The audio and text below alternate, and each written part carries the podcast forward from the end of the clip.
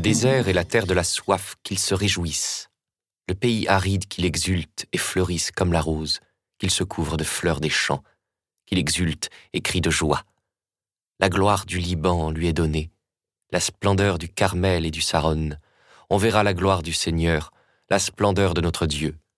Fortifiez les mains défaillantes, affermissez les genoux qui fléchissent, dites aux gens qui s'affolent, soyez forts, ne craignez pas, voici votre Dieu. C'est la vengeance qui vient, la revanche de Dieu. Il vient lui-même et va vous sauver. Alors se dessiront les yeux des aveugles, et s'ouvriront les oreilles des sourds. Alors le boiteux bondira comme un cerf, et la bouche du muet criera de joie. Là, il y aura une chaussée, une voie qu'on appellera la voie sacrée. L'homme impur n'y passera pas, il suit sa propre voie, et les insensés ne viendront pas s'y égarer.